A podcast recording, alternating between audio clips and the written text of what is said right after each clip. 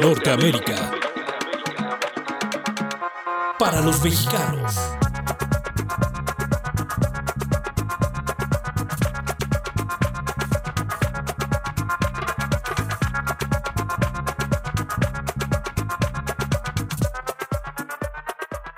¿Cómo están muchachos, muchachas? Es un honor volver aquí con ustedes en este cuarto programa piloto. Nosotros habíamos puesto como meta el poder lograr hacer sustentable y, y audible este programa de Norteamérica para los mexicanos y lo hemos logrado, tenemos el reto cumplido, no podemos creerlo, maravillados porque ha evolucionado muchísimo en todos los sentidos. Eh, y se han conservado otras cosas, por supuesto, entre otras, pues ya la tradición de lanzarlo todos los días lunes a las 5 de la tarde del este, a las 4 del centro, a las 3 de la montaña y a las 2 de la, del oeste en Estados Unidos y a las 4 de la tarde de la Ciudad de México. Todo esto es un programa vespertino que arranca muy bien la semana. Gracias por escucharnos, por estar aquí con nosotros y también a través de las redes sociales de Facebook, de Twitter, muy pronto en Instagram y en nuestras plataformas. Esta es la noticia, la novedad de esta semana que acaba de, de pasar porque estábamos en el segundo capítulo y en el primero en Spotify y ahora vamos a estar a partir de la semana pasada en Apple Podcast y en la plataforma de Evox o iVox como le quieran decir. En esos tres lo pueden escuchar todas las veces que quieran, repetir, eh, acudir a él si no les dio tiempo de escucharlo cuando se presentó a las, al horario de estreno pero ahí están, pueden entrar en cualquier momento, denle campanita para que les avise qué momento tenemos un nuevo capítulo, después lo fraccionamos y si tuvieron alguna entrevista favorita o algún interés en particular, pueden escuchar los podcasts por separado y no todo el programa completo. Entonces, pues tenemos también, recuerden, un teléfono eh, en la Ciudad de México con clave 52 de país 56 25 52 67 70, 52 56 25 20, 25 52 67 70. Un agradecimiento por este interés que tuvieron nuestros patrocinadores en los programas piloto. Ellos sí son héroes kamikazes que se lanzaron al ruedo para ver cómo era recibido este programa. Abad Ramírez, Carlos Barrita, Jorge Cortés y Gina Parra. Muchas gracias por esta confianza. Y pues se han sumado otras empresas y por eso queremos seguir adelante. Ellos eh, ya sabrán de quién se trata, hay interés en el programa y pues eso nos va a permitir continuar con una primera temporada oficialmente. Repito, los anteriores fueron pilotos. Ahora tenemos ya primera temporada de Norteamérica para los mexicanos. Me es un gusto presentarnos presentarlo y presentarles también como siempre a nuestro productor Rodrigo Aguilar que es parte de este proyecto. Rodrigo, primera temporada. Primera temporada, qué emoción, la verdad que este lo anhelábamos con, con toda el alma y se hace realidad, se hace realidad el sueño y, hay que emprender este sueño como bien, bien, ¿no? Con todo, como dicen, y pues el sueño, los sueños tienen un periodo de duración, ojalá y que este proyecto dure mucho tiempo. Gracias a ustedes y gracias pues a todo el equipo y pues ya es todo la presentación, todo el preámbulo y vamos directo con las noticias que están esperando de la comunidad binacional aquí y allá y en este programa Norteamérica para los mexicanos.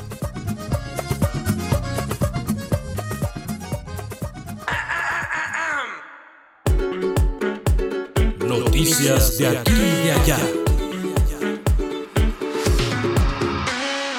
Pues empezamos con la pregunta del millón. ¿Qué va a hacer Estados Unidos con sus armas? Después del tiroteo en Texas hay un debate entre políticos entre demócratas y republicanos, como se da cada vez que ocurre un hecho de este tipo, y se dan con todo en un debate que da vueltas sobre eh, si el estadounidense tiene derecho a defenderse, que si hay un lobby de fabricantes avaricioso, pero pues lo cierto es que todo apunta a que va a seguir igual la venta de armas al público, a quien lo desee. Eh, mayores de edad, después de los 18 años, aunque aún no pueden beber alcohol, sí pueden comprar un arma. Y ya un investigador reconocido de la violencia con armas en, la Unión Americana, llamado Philip Cook, eh, soltó esta semana unos datos interesantes. Las masacres masivas son menos del 2% de las muertes violentas y los estadounidenses están comprando armas principalmente para homicidios y suicidios. Y seguimos con la saga del restaurante Los Primos en Grantsville, Carolina del Sur, Recordemos que la Fiscalía de Georgia acusa al negocio mexicano de ser un centro de acopios para la distribución de drogas para los cárteles de este país y la semana antepasada hubo un allanamiento donde se incautaron varios kilos de metanfetamina, cocaína y heroína y hubo 34 personas implicadas donde se insinúa que este restaurante tenía pues atrás una especie de bodega y servía de fachada para la distribución no solamente en Carolina del Sur, sino también incluso en otros estados de los alrededores. Y el fiscal general de Carolina del Sur, Alan Wilson, insinuó y puso el foco en los negocios de los mexicanos en las últimas semanas. Y siguiendo con el tema de la violencia, pero en México tenemos una novedad porque oficialmente se reconoció la cifra de 100.000 desaparecidos en un drama creciente que llegó hasta oídos del Vaticano y el Papa Francisco se enteró a través de una visita de María Herrera Magdaleno, una mexicana que busca a sus hijos. Son cuatro hijos que tiene desaparecidos. Raúl, que debería tener ahora 19 años, Jesús Salvador de 24, Luis Armando también de 24 y Gustavo de 28. Ellos desaparecieron en 2008. En 2010 ella se puso a buscarlos, gastó mucho dinero por su cuenta y no los encontró, pero sí durante el cuatro años de búsqueda que duró antes de fundar una organización eh, que lleva su nombre y luego una red con 60 grupos de desaparecidos. Aprendió mucho, tiene muchas lecciones y en ese camino pues se ha topado con el tema de la impunidad como todos los delitos en México y se imaginan 60 grupos, esto hay que destacarlo, 60 grupos de buscadores, no individuos, en todo el país que incansablemente no se quieren reconocer que sus hijos están muertos, solamente están desaparecidos. Y ese es uno de los mayores dramas que hay en México porque un duelo por desaparición no tiene fin. Y esta semana tenemos datos novedosos sobre la esclerosis múltiple, eh, que en México no hay cifras oficiales. La Federación Internacional de Esclerosis difundió el problema a través de un día oficial, que es el 30 de mayo. Se decretó que sería ese día para poner el foco en el problema y se calcula de manera extraoficial que en México hay afectadas alrededor de 20.000 personas y si bien no es una enfermedad altamente frecuente, sí es la tercera causa de discapacidad discapacidad de origen neurológico en adultos jóvenes y pues los deja totalmente discapacitados. Es hereditario, se dice que es probablemente un problema de, de genes de que se cruzan y que no se llevan, algo así, pero es, eh, hay que poner mucha atención porque vuelve muy complicada la vida de las personas, porque van perdiendo fuerza en las extremidades, van perdiendo visión, tienen fatiga, dificultades para caminar y vuelve muy complicada la vida de estas personas. Ojo con la esclerosis múltiple, eh, estamos aquí en Norteamérica para los mexicanos. Norteamérica para los mexicanos.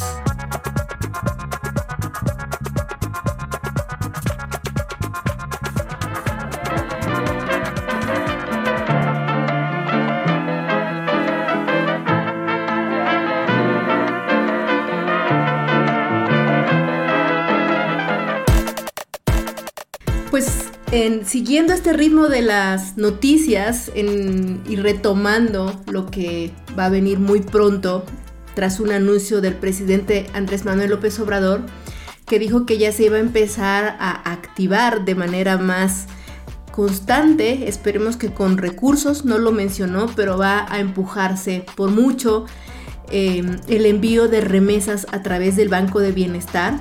Ya se, se había dicho previamente en otra conferencia de prensa matutina por parte del, del mandatario que iba a apostarse a este sistema, volvió a retomar el tema y ahora para anunciar un producto más que se llama o se va a llamar financiera del bienestar. Y prácticamente pretenden dar cobertura y aquí es en donde viene nuestro interés chicos y chicas porque todos aquellos migrantes que quieran regresar en este momento o en los futuros años eh, puedan tener acceso a créditos a través de este Banco del Estado. Recuerden que el Banco del Bienestar anteriormente se llamaba Bansefi y pues es un banco que medio se tenía el abandono, pero se tenía ahí para proyectos productivos pequeños, para ayudar a ciertos sectores de la sociedad que no podían tener acceso a créditos de la banca tradicional y estaba flotando cuando lo retomó el presidente cree más en empresas de los estados que los anteriores, donde interviene el gobierno y pues lo, está relanzando de alguna manera a través de, este nuevo concepto de financiera del bienestar para darle crédito a los migrantes que quieran regresar, incluso créditos de palabra. Es polémico porque pues los créditos de palabra no hay ningún documento que obliguen después a pagar y pues a ver qué pasa. Eh, tiene grandes retos, entre otras cosas, por ejemplo, que no cuenta con una banca en línea y pues ese es un gran problema en el tema de las remesas porque al final de cuentas pues están lejos y quieren hacer de manera más eficiente. Pero eh, nada que no se pueda entender si no se explica a detalle el ideólogo o uno de los ideólogos de este tipo de, proyectos para envío de remesas y es un activista eh, con el que tengo el honor de presentar y de, y de hablar en este programa, Jorge Mújica, durante décadas ha llevado muy de cerca el tema migratorio y empujando, entre otras cosas, por ejemplo, el voto de mexicanos en el exterior. Él es uno de los impulsores y recientemente logró una diputación a través de la representación migrante, está como suplente pero recientemente hizo un papel importante porque el diputado titular no estuvo y él pudo empujar más la agenda y empaparse más de lo que es el tema legislativo. Y pues es una idea de alguna manera, tanto de él como de este grupo de tan activo que ha sido durante tanto tiempo desde Chicago y de otros estados de, de donde emigraron y han trabajado sin olvidar este país que es México. Entonces, pues bueno, em, por ahora nos va a contar que no se van a quitar. Mm, vamos a preguntarle todas estas dudas que tenemos, entre otras cosas, si se van a quitar o no totalmente los, las comisiones por remesas. Y pues todavía hay cosas que ni el gobierno sabe, pero otras sí. Y pues de primera mano nos lo viene a contar este diputado.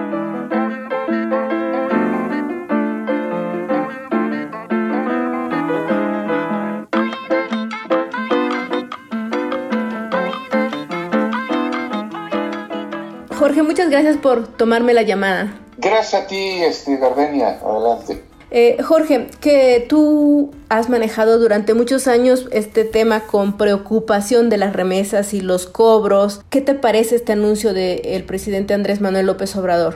Ah, pues mira, a mí me parece un paso más adelante en el programa que ya se había trazado con el Banco del Bienestar eh, la idea original era tratar de capturar la mayor cantidad de remesas posibles a través de cuentas binacionales en el Banco de Bienestar. Pero pues eh, después se dieron cuenta de que Telecom, Telégrafos de México, pues tiene ya sucursales en una gran cantidad de comunidades en las que el Banco de Bienestar todavía no tiene. Habría que crearlas. Entonces la combinación, la, la idea es que habría o llegará a haber 1.600 sucursales del Banco de Bienestar y ya hay 1.600, 1.700 eh, sucursales de Telecom. Entonces, eh, pues está hablando de, llegar a 3.000 lugares, a 3.000 comunidades a donde la gente desde Estados Unidos le puede mandar su dinero eh, rápida y fácilmente a sus familiares en México. Yo creo que es un paso este, muy positivo, ¿no? ¿En qué sentido sería negativo, digamos, ¿cuáles serían las desventajas que ahora tienen estos servicios? Vaya, para que los migrantes lo tengan claro, de, de qué pueden hacer y qué no pueden hacer? Pues mira, eh, en primer lugar están las carencias. Este, el Banco del Bienestar pues, era un banco olvidado, ¿verdad? Este, el Bansefi eh, no funciona, no era terriblemente funcional y apenas están eh, dándose la tarea de actualizarlo. No, no, no puedes, por ejemplo, hacer operaciones en línea. Eh, cualquier otro banco pues, te ofrece aplicaciones que puedes usar desde tu teléfono, ¿verdad? Western Union, ya no necesitas ir a la oficina para mandar una remesa, lo puedes hacer desde tu teléfono. Eh, y el Banco del Bienestar todavía no tiene eso. son, son cosas que hay que caminar y avanzar. Tienes, por supuesto, que ir al consulado mexicano en Estados Unidos a sacar tu cuenta binacional y tu pariente pues tendrá que ir a una sucursal del Banco de Bienestar en México para recibir su tarjeta. Es decir, son, son los, eh, los problemas de una entidad, eh, aunque sea una entidad vieja, pero son problemas nuevos que tiene porque ha decidido ampliarse y, y manejarse de forma distinta. Entonces, hay, hay problemas, pero como todos los programas eh, de gobierno, pues no es para ahorita. Eh, lo que hay que pensar es para dentro de un año, dentro de dos, dentro de tres, dentro de cinco. ¿no? Este, a mí no me importa si ahorita no llegan 200 eh, vuelos internacionales al aeropuerto. Dentro de un año llegarán, dentro de dos, dentro de cinco. Así son los programas de gobierno. Entonces yo creo que a la larga va a ser de mucho beneficio para las comunidades en México y en Estados Unidos. Eh, ¿Cómo medir esos beneficios, Jorge? Eh, pues se va a ver este, en primer lugar con la reducción de pagos de cuotas. Eh, siempre que se habla de que enviamos 51 mil 51 millones de dólares, yo hago la cuenta de que nos costó 1.700 millones de dólares mandar ese dinero. Y 1.700 millones de dólares es pues, una cantidad muy respetable. Eso es lo que aproximadamente pagamos en cuotas y eventualmente dejaríamos de pagarlo. Es decir, se agregaría otra cantidad a las remesas. Eh, mi mamá en vez de recibir 1.100 pesos podrá empezar a recibir 1.200, 1.300, porque se le agregaría la cuota que yo tengo que pagar aquí para usar un servicio privado. O sea, lo que estamos diciendo es que no va a costar nada el enviarlo desde allá a través de la del ese es el plan efectivamente. Será será llegará un momento en que sea totalmente gratuito enviar la remesa porque será una solamente una transferencia dentro de un mismo banco. Y eso pues no, te lo pueden cobrar. Ahora eh, por ejemplo en, en, el, en los hechos ya cuando uno va a hacer pues supongamos que ya tomamos la decisión de hacerlo a través de Telecom y a través del Banco del Bienestar nuestro envío de remesas. ¿Qué sigue? O sea, eh, lo que hay que hacer es ir a la, mm, al consulado, ahí te dan una tarjeta y después tú, lo que tú describías del familiar que tiene que hacer aquí, pero no va a haber banco allá, hay como muchas confusiones y muchas dudas. No, eh, no, no hay banco acá. Lo que hay es una persona en el consulado que está encargada de abrirte la cuenta y te abren la cuenta por internet. Tú puedes tratar también de abrir una cuenta vía internet, es medio complicado, pero hay una persona en el consulado que te abrirá tu cuenta y tú nombras ahí a tu beneficiario en México, quién es la persona que va a estar este, recibiendo los fondos. Entonces tú depositarás aquí y para depositar podrás ir a muchas oficinas porque hay acuerdos interbancarios, eh, te van a dar una lista de remesadoras a las que puedes ir a hacer tu depósito aquí y tu pues pariente, la persona que tú designes en México, con su tarjeta podrá retirar el dinero allá en México. Entonces, como todo trámite, pues es eh, al principio ni modo, es, es, es este, complicado. Eh, si tú vas a un banco y quieres abrir una cuenta de banco, pues también tienes que llevar papeles, tienes que identificarte, tienes que hacer una cita. Eso es inevitable, ¿no? Eh, eso va a pasar también aquí en este caso. Pero eh, yo creo que con el tiempo va a ir mejorando, se van haciendo, serán este, haciendo más rápidamente los trámites, etcétera. Entonces, yo creo que vale la pena como proyecto. Eso lo lanzamos hace como 10 años cuando lanzamos la idea del Banco del Migrante, le llamábamos. Eh, pero la idea básica era la misma, capturar las remesas para que en vez de que sea un servicio privado, pues sea un beneficio gubernamental. Y pues eh, se está avanzando en eso. Ahora, se hizo el anuncio, pero todavía no hay hechos, digamos. O sea, todavía no se sabe cuáles van a ser las remesadoras o, o por ejemplo, eh, cuáles son los requisitos para abrir la cuenta. ¿O si ya hay un avance en ese sentido? Sí se sabe, pero el programa se van a, lanzar nacionalmente. Lo que se hizo fue hacer programas piloto.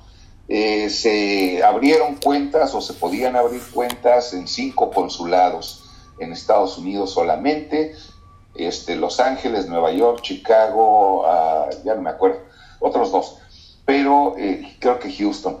Eh, y entonces ese programa piloto pues era precisamente para ver cuáles eran los obstáculos, los problemas, qué había que cambiar, qué había que superar, de qué manera diferente había que hacer las cosas, etcétera.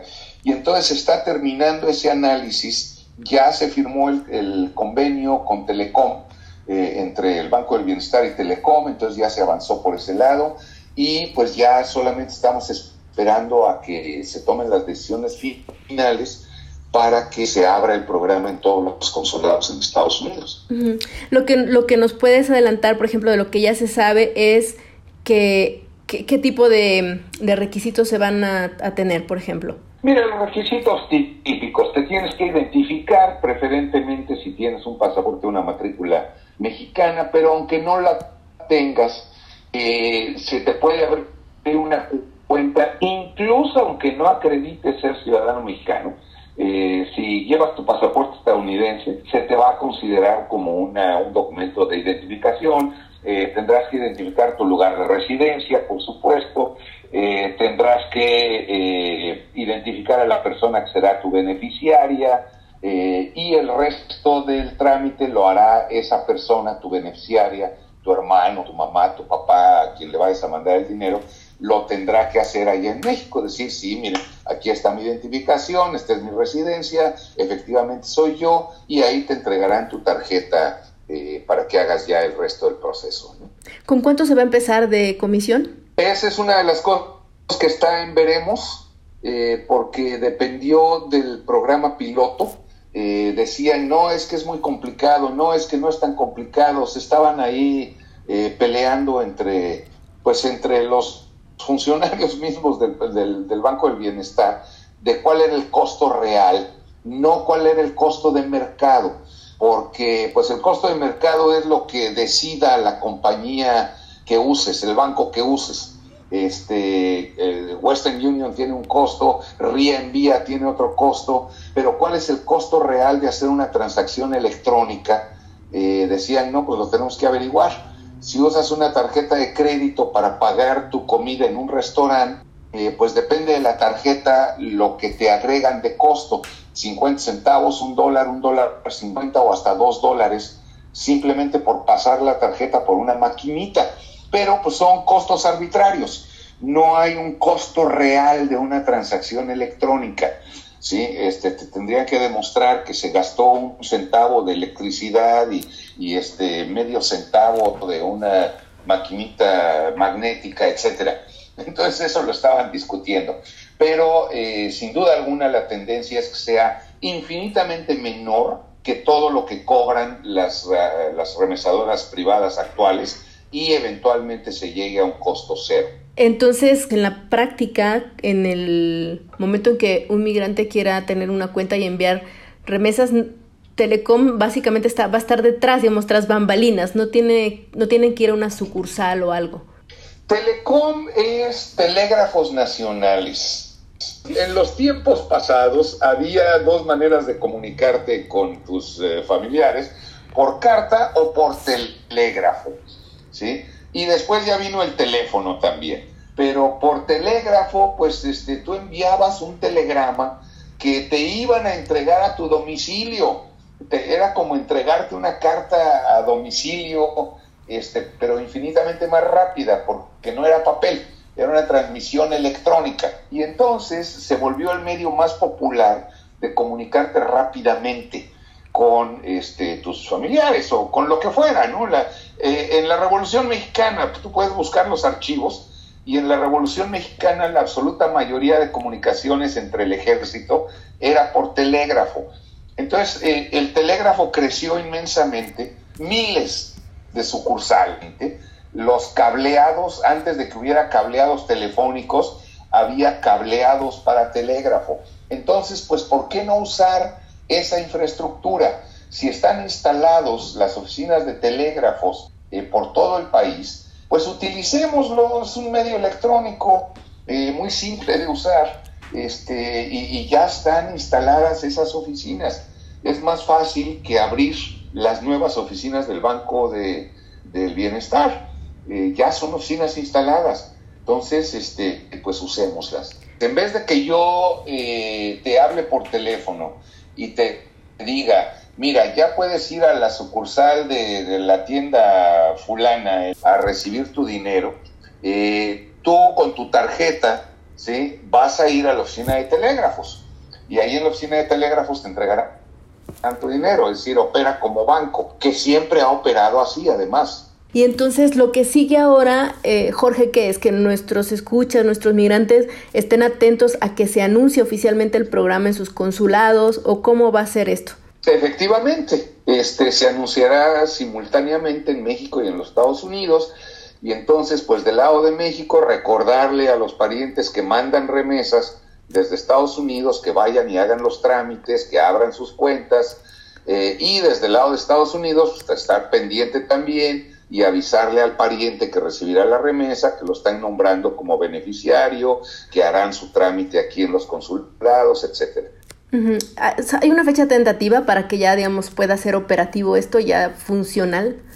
No, no lo hay. Yo sigo preguntando. Cada semana les mando un mensajito y les digo, ¿qué novedad? No, todavía no, todavía no. No hay, nadie ha dado una fecha. Pero sin duda alguna, pues habrá el anuncio eh, ya en los próximos meses. Porque el presidente ya lo anunció, ¿no? Tengan claro cómo operar. Sí, el presidente ya se aventó, pues ya, ya dijo que sí, que va pero tampoco dio fecha. bueno, y una última pregunta en el tema de esto de a la palabra, de créditos a la palabra para los migrantes que van a regresar. Em, ¿Qué detalles? Parece muy suspicaz, ¿no? El que te den dinero así a la palabra siempre genera mucha suspicacia. Sí, este genera, pero yo creo que es muy correcto. Eh, eres una persona que regresa de los Estados Unidos, si regresas de Estados Unidos es porque tienes algún, aunque sea pequeño, pero algún capital. Eh, no te vas a regresar sin un centavo. Este, típicamente el, migrante retornado es ya un migrante que tiene un ahorrito o tiene algo y que lo puede usar pues no solamente para gastarlo, sino para invertirlo. Y entonces el, el proyecto, la idea es, ok, yo tengo dos mil dólares, préstenme dos mil y con eso yo voy a iniciar una papelería en la esquina. Aquí está mi, plan eh, de negocios y entonces denme el préstamo, ¿sí? Este, yo, lo respaldo pues con mi palabra y con esos dos mil dólares que tengo, ¿no? no, no necesito tener este, eh, propiedades como te pide un banco actual, eh, ser propietario de una casa, ser propietario de un terreno, no tienes que poner el título de tu automóvil como garantía de pago, sino que tu palabra es suficiente.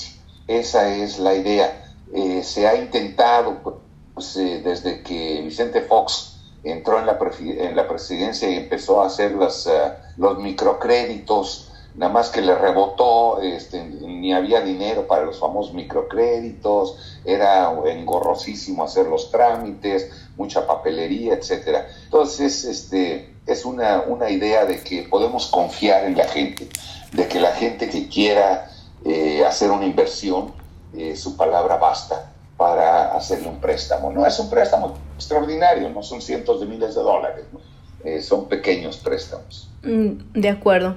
Bueno, Jorge, pues... Y se le está, ¿sabes qué? Mira, agárrame otros 30 segundos. Se está impulsando mucho la idea de cooperativas eh, por ejemplo, se dice, bueno, con todo el combate al huachicoleo de la gasolina, eh, se han cerrado muchas gasolineras, es necesario volverlas a abrir.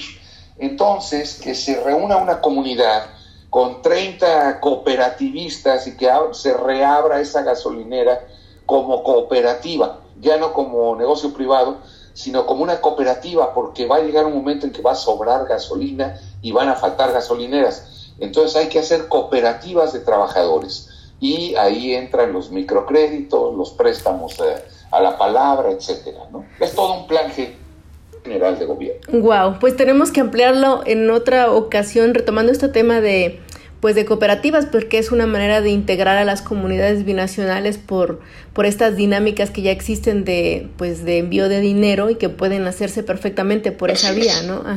Pues gran tema, Jorge. Eh, ya te voy a comprometer para un futuro no muy lejano poder tener una charla sobre eso. Jorge, te mando un abrazo. Claro que sí, estamos dispuestos. Gracias por tu tiempo. Gracias. Norteamérica para los mexicanos.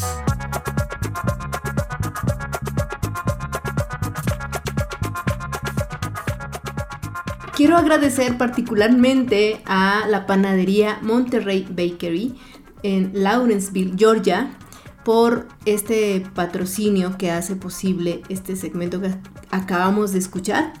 Y pueden ustedes contactarlos en el 404-623-3610 404-623-3610 Monterrey Bakery.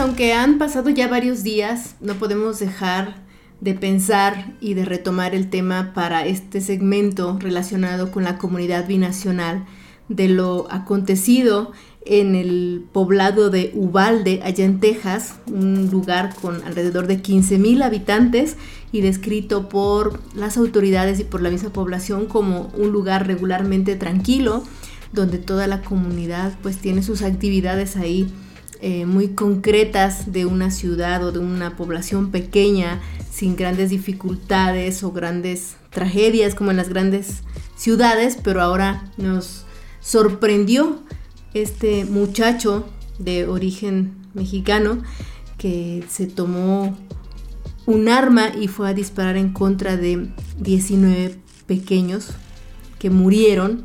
Bueno, disparó contra más personas, algunos escaparon porque usaron diversos trucos para sobrevivir. Aquí nuestro productor le había llamado la atención uno muy específico. ¿Qué había pasado, Rodrigo? Sí, este, estaba yo leyendo aquí en un artículo que una niña, eh, al escuchar como el tiroteo y entre la confusión y, lo que estaba pasando, eh, se tiró al suelo y una de sus primeras reacciones que tuvo para no ser asesinada fue cubrirse el cuerpo, la cara con sangre de uno de sus compañeros que estaba ya tirado, muerto en el piso y se cubrió con sangre para que eh, el atacante no, no fuera a rematarla. Entonces me impresionó muchísimo porque aparte psicológicamente hablando es un golpe muy fuerte para esta niña, ¿no? Sí, 10 años tenían en promedio la mayoría. Entre 7 y 10 años eran las edades promedio. Sí, es como no se explica por qué un muchacho regularmente de esa edad de 18 años tienen pues como conflictos de bullying y de y de incomunicación o mala comunicación con sus compañeros porque va a atacar a un chico, a un grupo de chicos más pequeños. Pero había ahí alguna información parece que chocó en una zanja y pasó algo, ¿no? Sí, según los reportes de la policía de, de Uvalle, perdón, de Uvalde, Uvalde. este, la camioneta, él venía en una camioneta, ya venía él armado y este, en una de las zanjas que está justamente frente a la escuela primaria, eh, chocó la camioneta en esa zanja y fue cuando él decidió salir y entrar a, a esta escuela. Eh, la verdad que como tal todavía la investigación no se ha terminado ni se ha concluido cuál fue el motivo principal del, del, este, del ataque, pero vaya, refleja que pues iba a otro lugar y con el nervio le ganó y se fue para allá, tal vez. Está impresionante y lo curioso es que, que se repita un modo, un modus operandi y termine pues anunciándose por las redes, eh, comprando o la facilidad de poder comprar un arma entre estos jóvenes. Y el dato interesante ahora es que es de origen mexicano, platicando aquí con un súper entrevistado que vamos a tener hoy, Eliades Hernández, me comentaba previamente que mm, es poco común que, que, lo haga un hispano o un latino o un mexicano, como en este caso. Son pocos los casos que ha habido y sin embargo, pues puso el foco en mirar a esa comunidad por ser, por el origen. Eh, el Díaz Hernández es un orientador socioeducativo en una high school eh, de nivel medio superior y mm, es activista por la educación de los migrantes durante muchos años ha sido. Yo lo conocí en un evento eh, en el que tocaba este tema y la importancia de la educación de la comunidad eh, latina allá en Estados Unidos en general y pues ha estado siempre muy cerca de los jóvenes y pues a quién mejor que a él para preguntarle sobre la salud mental y cómo podemos detectar este tipo de cosas entre, la, entre los chicos, tan particularmente estos chicos de hijos de migrantes o migrantes mismos y que tienen pues una situación muy particular que puede afectarles en el, en el en las emociones, en la estabilidad emocional.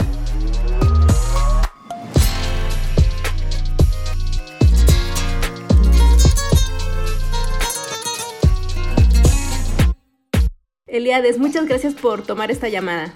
No, gracias a ti, Gardenia. Creo que es muy importante que se hable de estos temas y creo que abordar este tema es, es de, eh, especialmente con lo que está pasando ahora, es, es muy importante que, que, se hable y que, y que no se mantengan cosas eh, en secreto ni, ni, ni que hay oportunidades para que la gente aprenda que, bueno, hay mucha ayuda aquí en este país. Exactamente, y, y, sobre todo pues ahora que está el foco específicamente en la comunidad latina por el hecho de que este asesino fue un, de, origen, de origen mexicano y está poniendo pues como de alguna manera el tema racista en algunos grupos que, que por suerte son los menos, pero pues también el, el, en el foco en el hecho de que pues hay una situación ahí complicada, ¿no? Independientemente de, de las circunstancias, hay un problema en la comunidad latina específico Eliades, ¿tú lo has visto?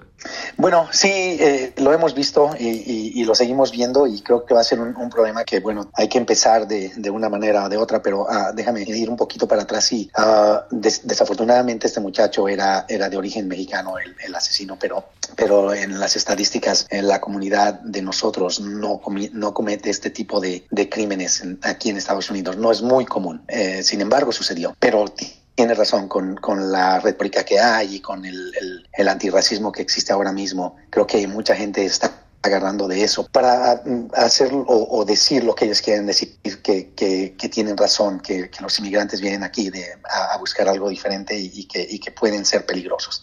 Y bueno, eso, eso se, no es, no es este, exacto, no pienso que es la norma, eh, la norma ha sido muy diferente y, bueno, me da pena que esto haya sucedido y que la persona de cualquier raza que hubiera sido, todo lo que sucedió está mal.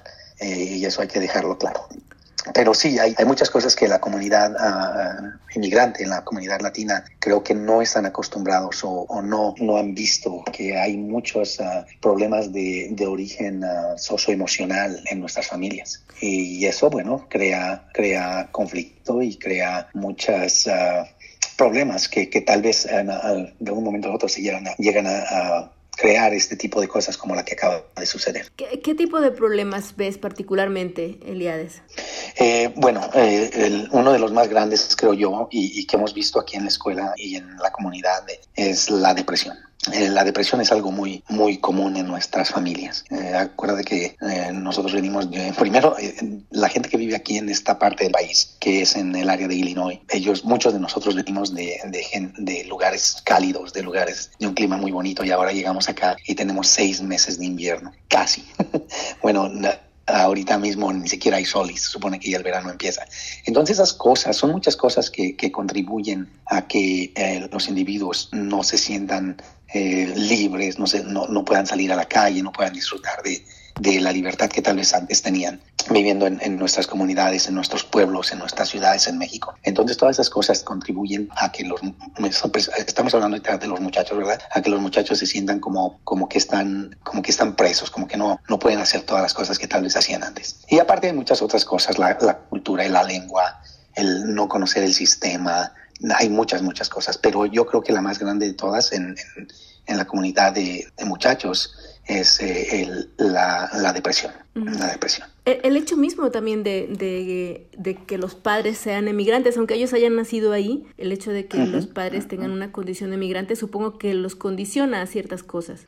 Claro que sí. Eh, siento que, que, muchos de estos muchachos, eh, desafortunadamente, y yo lo he visto en familias aquí muy cercanas a, a, a la escuela a la que yo trabajo, pero hay muchas, muchos muchachos que los papás, tienen razón, algunos de ellos eh, son indocumentados, algunos de ellos no lo son, eh, pero tienen miedo a que algo, a que algo les suceda a sus hijos, entonces los tienen muy aislados, los tienen muy aislados y estos muchachos desafortunadamente, desafortunadamente no conviven con la, la gente anglosajona muchas veces o o tienen sus grupos de solo los muchachos latinos se sientan en una mesa o en la otra mesa y, y, se desapartan mucho. Entonces, eso también no, deja, no los deja integrarse muy bien a la, a la cultura y a la comunidad de, aquí de Estados Unidos.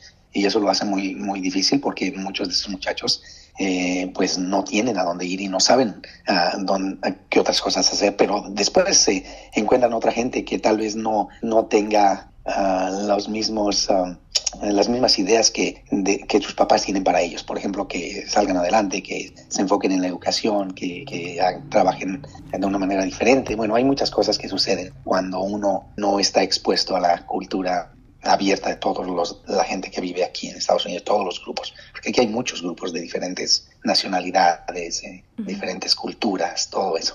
También comentabas que otro de los problemas era que los muchachos o que notabas que los muchachos no se acercaban a la a los servicios de atención psicológica o de o de ayuda emocional de alguna manera. Sí, hay, hay muchas cosas que suceden en cuanto a eso. Mira, te digo, eh, eh, los muchachos que son nacidos aquí, por ejemplo, ah, muchos de ellos tienen un, problema de identidad y de cultura. Ellos no, no saben muchas cosas que de dónde vienen, no conocen, muchos de ellos no, no hablan la lengua muy bien. Sus papás les hablan español, pero ellos uh, les contestan en inglés. Entonces hay, un, hay una, una identidad que se ha perdido. Uh, una parte, no quiero decir toda, pero una parte. Ellos hablan español, pero tal vez no lo hablen bien. Ellos hablan inglés muy bien, pero tal vez no entiendan lo que sus padres les quieren decir. Entonces esa, esa uh, pérdida de identidad como que tiene mucho que ver porque ellos no saben, no tienen, no tienen una identidad concreta a, a la que, de la que se sientan orgullosos, de la, que, de la que sepan que hay 500 o 600 años atrás de ellos respaldándoles su idioma, su, su cultura, su comida, sus tradiciones. Entonces muchos de ellos no ven esa parte. Y, y bueno, el, lo cierto es que estos muchachos, muchos de ellos no, no, han tenido un punto de referencia. Muchos de ellos ni siquiera han viajado a, a ver el, los lugares en donde sus padres crecieron, eh, ver de dónde vienen, ver las cosas buenas, la cultura, la música, todo lo que, lo que estos países tienen, ¿verdad? Entonces es una parte que ellos no saben y que no conocen. Y como hay muchas familias que los papás no se aíslan mucho y, y, y bueno, aquí en Estados Unidos desafortunadamente uno a veces no conoce ni al vecino. Entonces para relacionarse lo único que hacen es relacionarse muchachos que ven en la escuela, a veces y con grupos muy pequeños. La otra parte que, que, que, que, es tal vez una de las más importantes es que hay muchas barreras para, para que ellos uh, reciban esa ayuda socioemocional y, y uno de ellos es el, el acceso a, a esta ayuda. Eh, los seguros de médicos muchas veces no cubren esto, uh, que es un proceso para que los muchachos puedan recibir esa ayuda y que, que el seguro médico la cubra. Esa es otra parte. La lengua, los papás a veces no, no saben a dónde ir, no, no conocen el sistema, no se acercan a la escuela, no, no conocen, a, no saben a dónde ir y dónde encontrar la ayuda.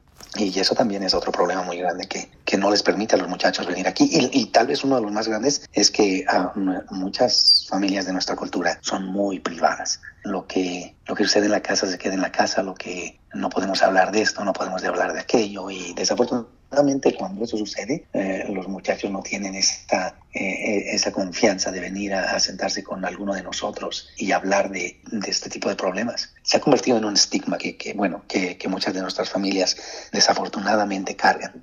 Poco a poco se ha estado rompiendo. Eh, yo me he dado cuenta que en las escuelas elementares los el último año, últimos dos años, los muchachos ya vienen y están hablando de este tipo de problemas. Y vienen, y, algunos, no todos, pero empezaron ya a venir muchachos a hablar y a comunicarse un poquito, pero bueno, no está al nivel, por ejemplo, de, de las otras familias de americanos y de eh, y de gente de, de otras culturas.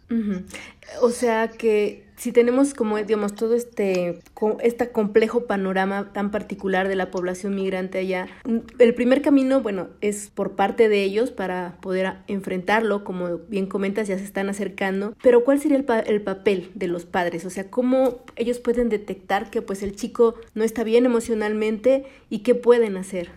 Sí, esa es una muy buena pregunta. Mira, el todas las escuelas en, en Estados Unidos tienen gente que trabaja uh, ayudando a estos estudiantes. Eh, tienen gente que se encarga de, de, de, que los muchachos estén emocionalmente y mentalmente en buena forma. Pero pero no, los, no necesariamente eh, andamos buscando a los muchachos para, para, darles el servicio. Entonces, lo que los papás pueden hacer cuando ellos están eh, o tienen preguntas, son, el muchacho no está actuando de una manera, digamos, eh, normal o está, está haciendo cosas que no hacía antes, lo más importante es que los, los muchachos hagan dos cosas. Una, que, que consulten con el doctor del, del, muchacho, porque casi todos los muchachos aquí tienen un doctor al que ellos visitan regularmente. Y la otra, que hablen con la escuela el doctor puede hacer una evaluación a veces y ayudarles a, a, ver qué es lo que tiene el chico. Y en la escuela se hace lo mismo. En la escuela los, los consejeros, los psicólogos hablan con el muchacho y pueden determinar si hay algo que, por lo que los muchachos están pasando, eh, en el que la escuela les puede dar un apoyo. Y aquí en la escuela hay muchos programas que, que se enfocan en ayudar a estos muchachos. Uh, hay muchas comunidades que, que, necesitan ese tipo de ayuda, entonces hay diferentes programas para ellos. Eh, no necesariamente la terapia se da aquí en la escuela porque, bueno, eh, en, en, la escuela es, es, es algo diferente. No, no, los psicólogos y, los trabajadores sociales y los consejeros que están aquí no tienen usualmente el tiempo para hacer terapia. Pero lo que se hace es que cuando un muchacho llega y se descubre que el niño tiene, mm, tiene depresión, por ejemplo. Entonces lo que, lo que eh, nosotros hacemos es que buscamos ayuda en, en una agencia de afuera, eh, una agencia que tiene más tiempo, que tiene eh, los recursos y que, y que va a ayudarle a este muchacho. Y entonces lo mandamos allí, esa gente le hace una, una evaluación más, uh, más estricta, mucho mejor, y entonces diagnostican qué es lo que tiene el chico. Y basado en eso, entonces le crean un programa en que le pueden ayudar. Y eso sucede todos los años, todos, no, no quiero decir todos los días, pero se ve muy seguido aquí en la escuela, porque, porque está pasando. Y no solamente son muchachos latinos, sino está pasando a todos los muchachos de estas edades, de, desde primero hasta doceavo grado, que es donde nosotros estamos. Entiendo. Y es decir, los padres a veces tienen temor de que les vaya a costar mucho porque esas terapias pues no son baratas, digamos, en, en afuera. ¿Esto generalmente es gratuito? Muchas cosas sí. Hay agencias que se encargan de eso. Hay agencias que se encargan en, en, de, que, de que los muchachos reciban la ayuda que Me imagino que aquí porque estamos cerca de la ciudad de Chicago y, hay mucho, muchos recursos es, más fácil. Pero hay, áreas rurales en las que me imagino que debe ser mucho más difícil para los muchachos recibir este tipo de ayuda. Pero se supone que, cada escuela tiene que tener un, un, profesional que se encarga del bienestar de la salud mental y emocional de los muchachos. Esto es algo que, que bueno, que todas las escuelas se supone que tienen que tener. Mm, ya, esto es por ley, digamos, que este servicio. Claro, ser. claro. Entiendo. Uh -huh. Y hay como algunos Um, por fuera de las escuelas algunos números, algunas asociaciones a nivel nacional que apoyen esto? Eh, claro, hay, hay, hay muchas, muchas, muchas uh, organizaciones que, que, usualmente están uh, uh, llamando a las escuelas y pidiendo que si hay muchachos que tengan este problema, que, que ellos puedan, los podemos referir a ellos, que los mandemos con ellos para que ellos les ayude. Aquí en escuela, por ejemplo, en nuestra escuela donde estamos nosotros y este distrito donde estamos, hay diferentes hospitales que tienen programas. Entonces, acuérdate que, bueno, el, seguro médico es el que paga muchas de estas cosas. Entonces, ellos ofrecen los programas a nuestras escuelas y nosotros eh, los usamos porque, bueno, eh, es, es, eh, es, como funciona. Nosotros mandamos a los muchachos ahí. Pero sí hay muchos programas, pero también hay organizaciones que, que se encargan de todo eso. Eh, Eliades, ¿cómo un, ¿cómo un padre puede detectar que su hijo no está bien emocionalmente, independientemente del tipo de problema que pueda tener, que puede ser, pues no sé, depresión, ansiedad, eh, cualquier, cualquiera? Eh, ¿Cómo lo puede detectar? Mm, yo creo que lo más, los muchachos, eh, los papás conocen a, a, sus hijos mucho más que nosotros, los maestros, y ellos los ven todos los días. Entonces, en cuando el muchacho empieza a cambiar su, su manera de ser, sus, sus eh, actitudes, sus conductas, eh, entonces es cuando los papás tienen que buscar a alguien. Y, como le digo, dije anteriormente, es, es esa, esa, ese cambio que a veces es muy radical. Eso, esos cambios no, eh, algunos de ellos son comunes y suceden a algunos muchachos de, de esta edad, pero pero hay unos que no. Entonces, cuando, cuando un muchacho empieza a cambiar y empieza a hacer cosas diferentes y se empieza a esconder o empieza a hablar de una manera diferente o empieza a expresarse de, de cosas, uh, cosas que, que, no hablaba antes y ahora está abriéndose un poquito más a esos a temas que, que tal vez no sean, no quiero decir apropiados, pero que no sean comunes a lo que él hablaba antes. Entonces eso, eso eh, empieza, los papás deberían de empezar a ver ese tipo de conductas y, y, comunicarse con la escuela. ¿Sabe qué, ah, señor Hernández? Acabo de escuchar a mi muchacho hablar de este tipo de cosas. No sé si sea algo de lo que me tenga que preocupar no. Y entonces cuando, por ejemplo, si alguien a mí me llama y me dice eso, yo traigo al muchacho y le digo, estamos preocupados por esto y empezamos a explorar tal vez si hay algo que, de lo que tengamos que preocuparnos. Eh, a veces los muchachos me, pues, me dicen, no, pues es, es, solamente algo que estaba pensando, pero no, no hay nada que ver, pero, y, bueno, y ahí se empieza la, la conversación. Y, y, si vemos que hay algo más serio, entonces, como te dije anteriormente, nosotros um, los mandamos a un lugar a donde les pueden hacer una evaluación. Y con eso uno, uno puede um, ver si los muchachos tienen eh, ansiedad, depresión o, o, están teniendo pensamientos suicidas. Y eso lo hemos descubierto muchas veces aquí en la escuela. Y los, en, en todas las escuelas hacen lo mismo. No quiero decir que esta es la única, sino que en todas las escuelas tienen casi los mismos protocolos y las mismas uh, procesos para identificar a este tipo de muchachos. Y, y finalmente, ¿cuáles son los principales eh, problemas emocionales que tienen los chicos además de la depresión?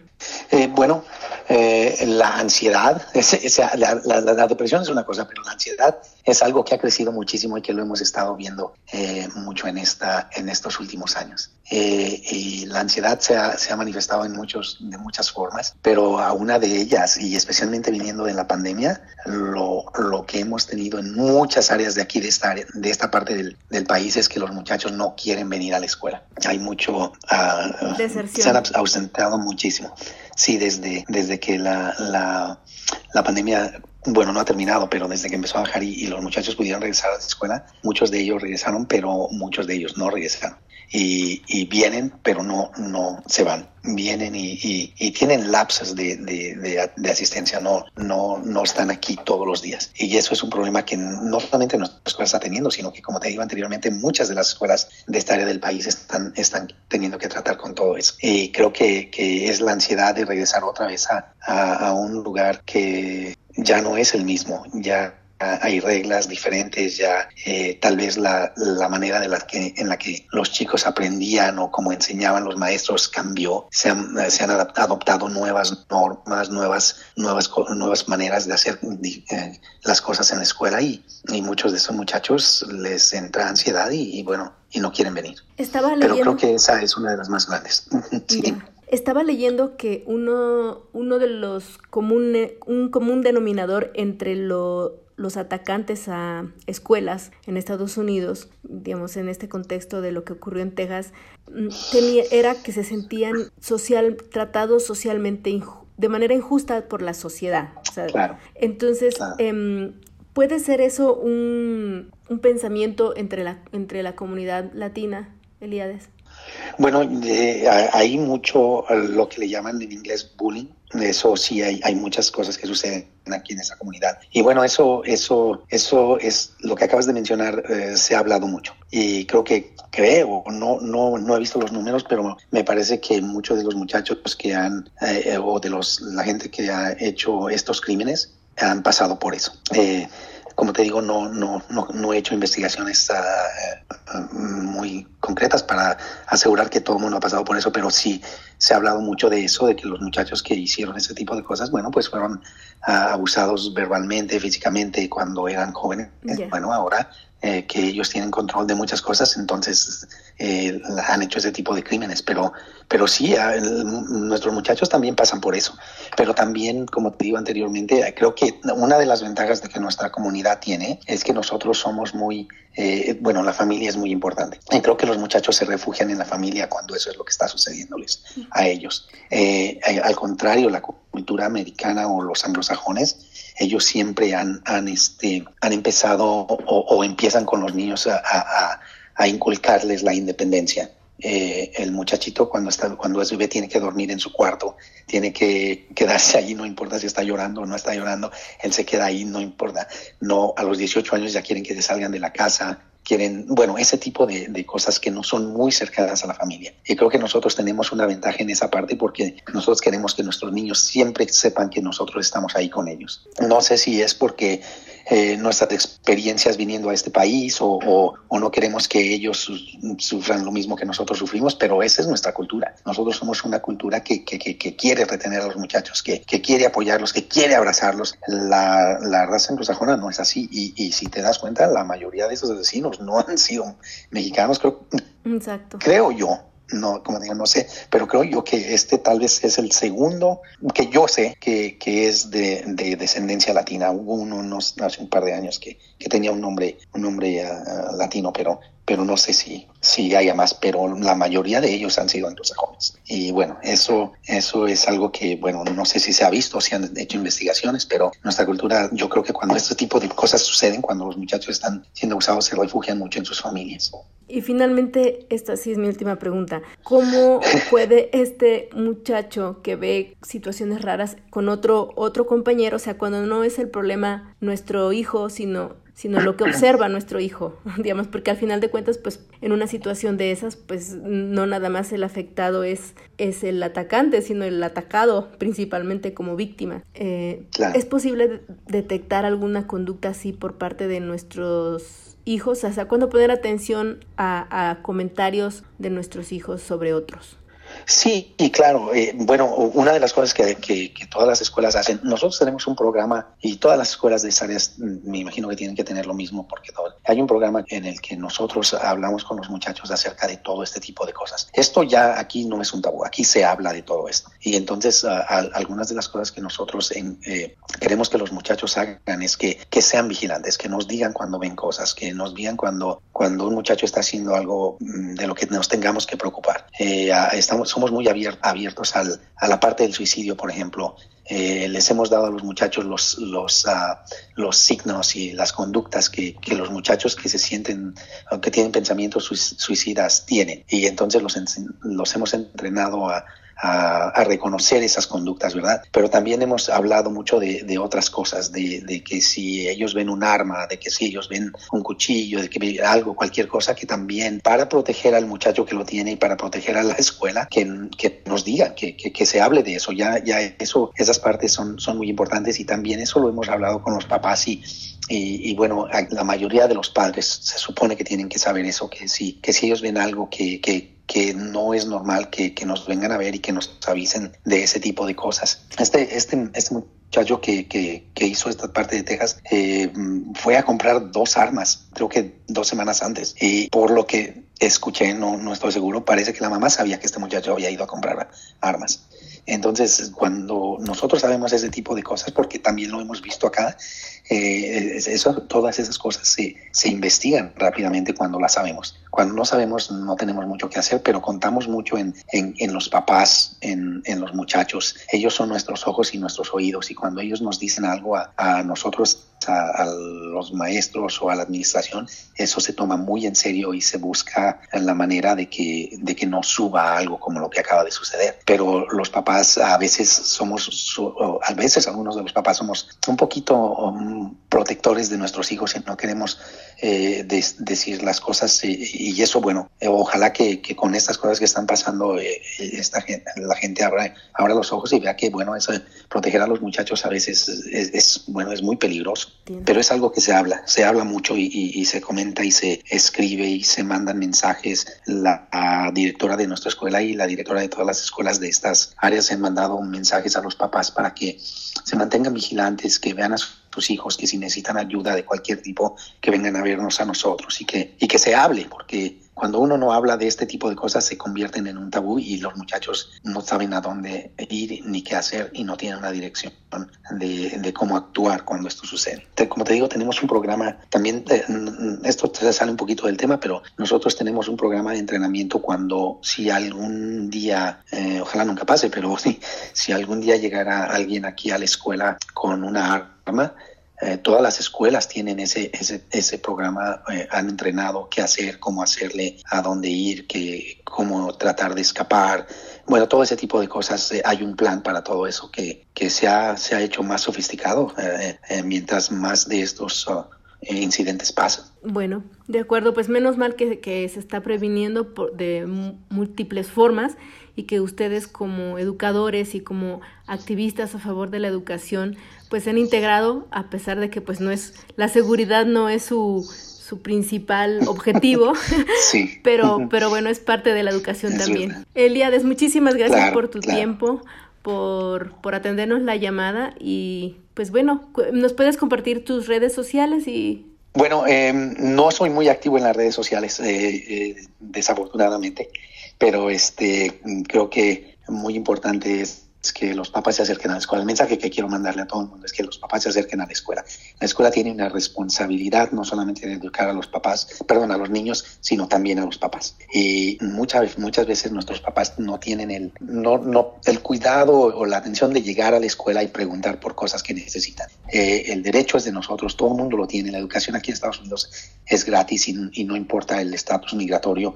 Eh, los papás tienen el derecho de ir a voluntad, a preguntar, a, a ver cómo están sus hijos, a, pedir, a pedir eh, eh, información, a, demandar que sus hijos sean tratados bien, a, demandar que, los muchachos tengan lo que necesitan para que aprendan.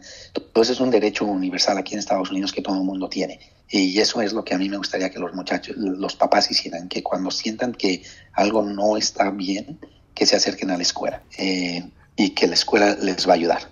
Muchas gracias, Eliades. Norteamérica. Para los mexicanos. Vamos a terminar este bloque de noticias con un agradecimiento para nuestro patrocinador Carlos Landscaping Service y su equipo en Atlanta. Por su atención y hospitalidad. Todos conocen a Carlos Barrita y ahora con su equipo de El Diablo Aplastado. Y pues gracias por todo su apoyo, su escucha. Un abrazo solidario y recuerden, si necesitan algún servicio especial, llamen a Carlos Landscaping Service y su equipo en Atlanta.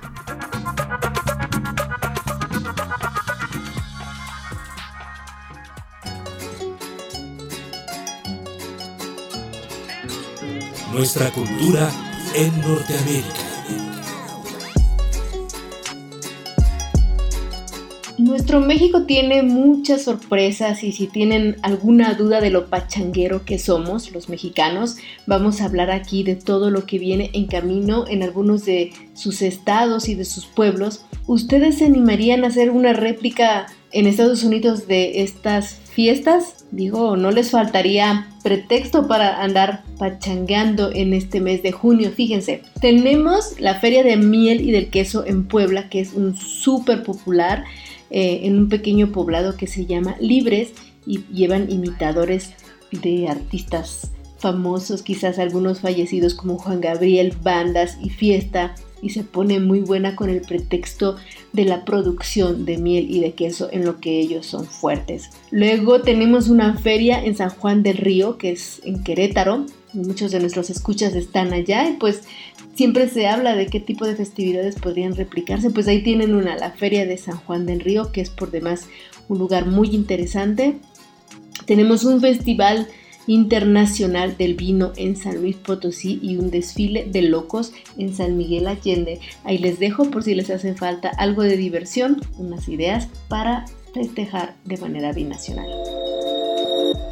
Vamos a hablar también en este segmento cultural eh, como una de las novedades más interesantes porque han llamado la atención un equipo de softball conformado por mujeres, amas de casa, estudiantes, todas ellas son mayas y son una especie de orgullo de México en el deporte y en la cultura porque mezclan tradición y ahora andan de gira este, por el estado de Quintana Roo, llamando la atención allá entre los turistas. Se llama el equipo Las Diablillas de Otsonot, Otsonot con H, y realizan pues una exhibición. Ellas regularmente la hacen en Yucatán y ahora ya están mostrándola por Isla Mujeres. Son 18 integrantes en traje tradicional maya y descalzas. Ellas juegan descalzas porque dicen que se sienten más seguras y que corren más rápido. Igual que las rarámuris, ya se han hecho varios documentales sobre estas mujeres que corren impresionantemente, sí y solo sí andan descalzas. Pues así nuestras diablillas de Onzonot y mm, este poblado se llama así eh, el equipo como una manera de identificarse con su pueblo que se llama Otsonot una pequeña localidad ubicada en la selva de Quintana Roo y hasta el último censo se puede ver que su población era de 368 personas y de ellas pues 18 nos salieron muy deportistas, tienen que verlas en YouTube, Diablillas de Odonsot, mujeres de softball. Norteamérica. Para los mexicanos.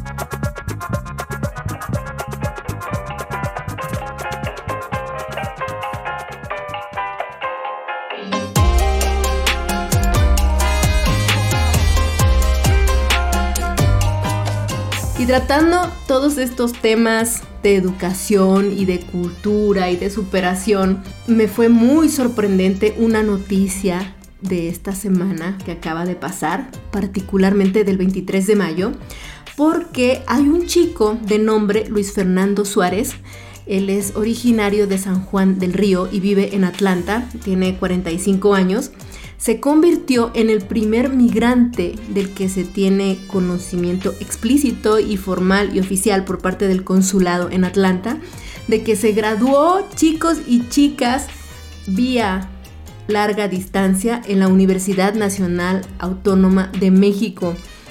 Muchas felicidades para Luis Fernando, es un notición porque pues sí se puede, si se quiere y pues la universidad está traspasando fronteras. Hace mucho que busca una internacionalización. Ella tiene 14 sedes en cuatro continentes y pues ahí medio va dando tumbos. De pronto se sabe que hay pues situaciones complejas por el tema de presupuesto. Ha habido una reducción importante en el presupuesto en los últimos años, pero sobrevive y está graduando a gente que ¿Cómo te sientes de tu alma mater, Rodrigo? Pues la verdad que sí, muy contento, porque no solo por pertenecer a ella, sino por este todo este esfuerzo que hacen de, extender el conocimiento más allá de, México. Eh, y, la verdad que todas estas sedes dan oportunidad o hasta segundas oportunidades a los, la gente que vive allá, que crece allá o que se fue a trabajar allá y tienen la oportunidad de poder este, estudiar y, continuar sus grados de estudio.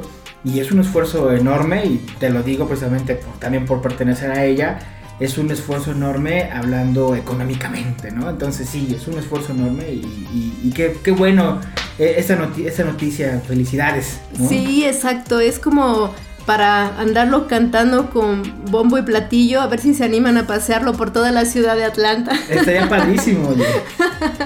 a ver, hay que lanzar ese reto. ¿Nos pasean a Luis Fernando Suárez o qué?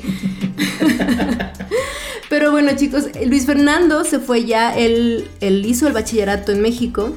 Pero pues quienes no tienen el bachillerato también está esa oportunidad porque también hay un bachillerato en línea en la Universidad Nacional Autónoma de México y quienes no tengan tampoco eh, la secundaria están pues estos programas de INEA, del Instituto Nacional de Educación para los Adultos. Nunca es tarde. Y pues bueno, eh, yo creo que lo importante de estudiar tenemos que tenerlo eso muy claro. No es hacer dinero, el hacer dinero hay otros métodos quizá más rápido, aunque también puede ser y puede ayudar por mucho a esto. Eh, sabemos que Luis Fernando, gracias a que aquí hizo su, eh, tesis, sus investigaciones con base en una empresa en Atlanta por, porque eso le exigía a la universidad que fuera e investigara cómo hacer negocios allá, pues ahora es parte de esa empresa, están muy contentos, no decimos el nombre de la empresa porque pues por unos, unos asuntos ahí relacionados con, con los papeles, pero lo que sí es que él se siente mucho más seguro, eh, realizado, esto está nuevecito y pues qué mejor que él nos lo cuente y que, y que nos diga de viva voz de qué se trata todo este logro y este éxito que me quito el sombrero.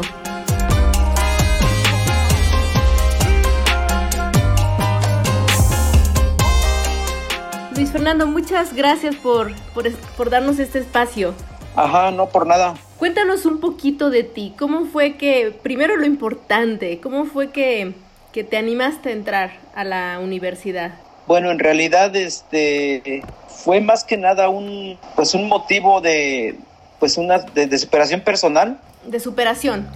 Sí, sí, porque o sea, ese prácticamente fue al principio mi objetivo de como yo nunca en, en México no cuando pues debía haberlo hecho cuando era adolescente terminando la prepa no mi familia pues es de bajos ingresos entonces yo nunca tuve las posibilidades este, socioeconómicas de, ingresar a la universidad. Entonces fue un sueño que se quedó truncado y, y ahora que tuve la oportunidad de hacerlo y de manera gratuita y, y de forma remota donde pues puedo hacerlo desde cualquier lugar pues se dio la oportunidad y pues hice todo lo que tuve que hacer y lo logré. Muchas felicidades es es muy motivante escuchar esta noticia. ¿Y mm, tú cuánto tiempo te llevó? ¿A ti cuánto te llevó a hacer este, esta licenciatura? Pues mira, yo empecé a principios del 2016 con lo que es el curso propedéutico de, admisión y todo eso. Y ya como, como tal las, ah, las materias, ya como estudiante, mis asignaturas y todo las empecé a tomar a mediados del 2016 y, terminé con mi última con mi último trabajo de la escuela lo que era mi lo que fue mi proyecto terminal en mayo del 2021 o sea casi el, mismo tiempo que te tardas en una licenciatura. Tú te tardaste cuatro años y vas los trámites y el propedéutico no más o menos lo mismo. Sí sí Sí, realmente sí. Lo que pasa que pues la carrera está supuestamente programada que sean cuatro años, pero pues a mí me tomó un poquito más, me tomó cinco en realidad para terminar todo, lo académico porque pues este hubo algunas complicaciones unos semestres entonces este, pues, se, se atrasó un poquito el tiempo que yo había estipulado. Y cuéntanos cómo cómo fueron estas complicaciones porque siempre se ve el resultado pero pues del esfuerzo generalmente no se habla y pues es lo más importante no es lo que logra es que tú logres objetivos Sí, efectivamente, como tú dices, el, esfuerzo como tal no es lo que vale, lo que vale es el trabajo que se hizo para lograrlo. Y sí, yo, yo tuve, este, ya una vez iniciada la escuela, eh, sí yo tuve algunas complicaciones porque ustedes como saben yo estoy acá en Atlanta y en muchas ocasiones yo tenía que hacer trabajos de investigación, trabajos donde tenía que poner prácticamente en práctica mis lo que estábamos aprendiendo en ciertas materias y en el lugar donde yo vivo de Estados Unidos en el sureste de Estados Unidos hay un ambiente eh, muy hostil en contra de los inmigrantes. Entonces, cuando yo solicitaba apoyo en negocios para hacer este trabajos o investigaciones por esa situación de ser inmigrante, yo tuve muchas complicaciones para tener acceso a compañías a que me permitieran realizar actividades. De, de, investigación de qué tipo?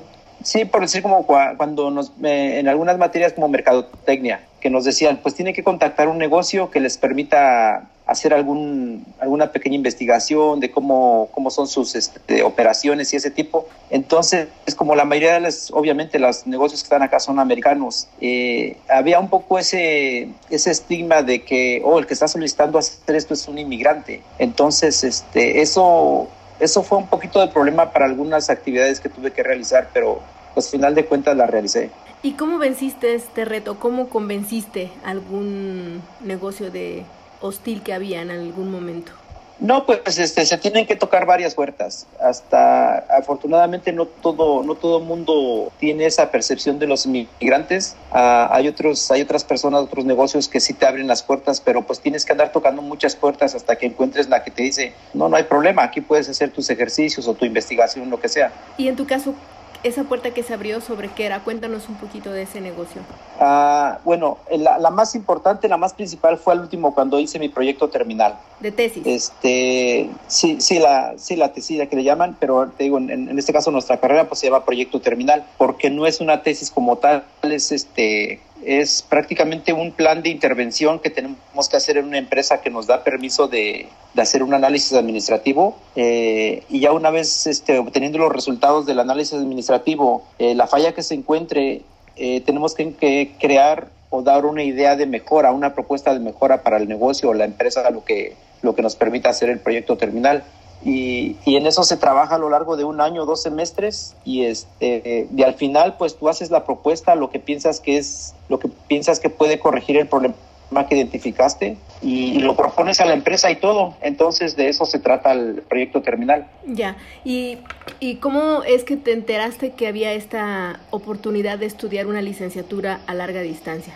Ah, fue por medio de, del consulado de aquí de Atlanta, del consulado mexicano aquí en Atlanta.